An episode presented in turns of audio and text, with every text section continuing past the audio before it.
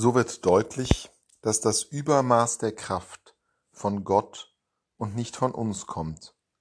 Von allen Seiten werden wir in die Enge getrieben und finden doch noch Raum. Wir wissen weder aus noch ein und verzweifeln dennoch nicht. Paulus singt hier das Lied des Standhaltens, des Ausharrens. Es ist ein Lied, das natürlich einen biografischen Hintergrund hat in seinem eigenen Leben, der er um Christi willen verfolgt wurde und dennoch immer durchgehalten hat.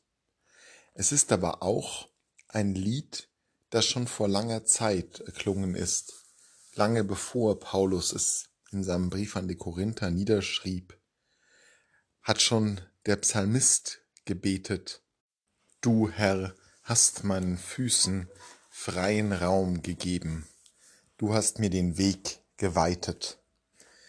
Dieses Lied ist das Lied der Glaubenden, das Lied derer, die zu Gott gehören. Es ist ein Lied, das auch in der größten Enge noch besingen kann, welche Weite sich auftut, das selbst in der Angst noch die Hoffnung sieht, dass selbst dort, wo man weder ein noch ausweis, wie Paulus hier schreibt, nicht verzweifelt.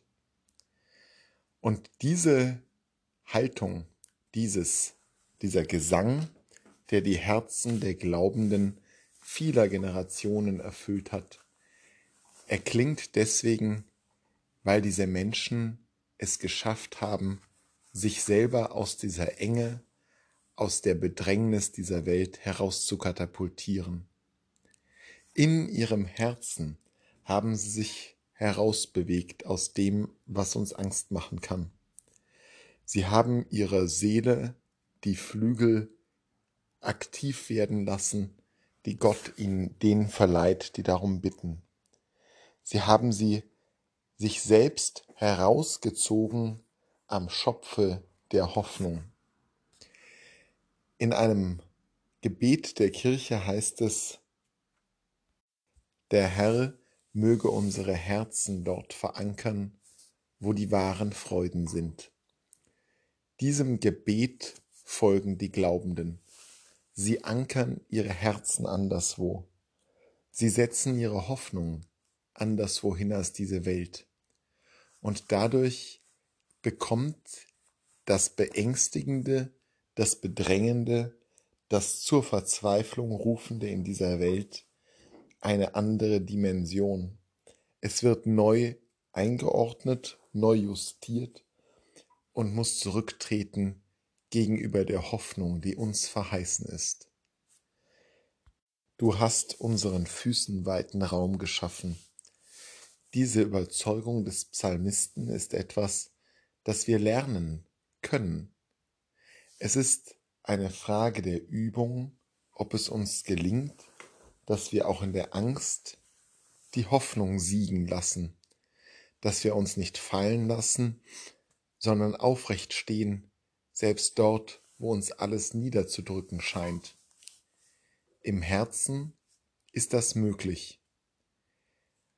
Und das ist nicht eine Meisterleistung, die nur von spirituellen Superassen vollzogen werden kann. Es ist nicht etwas, wofür man ein Johannes der Täufer oder ein Franziskus von Assisi sein müsste.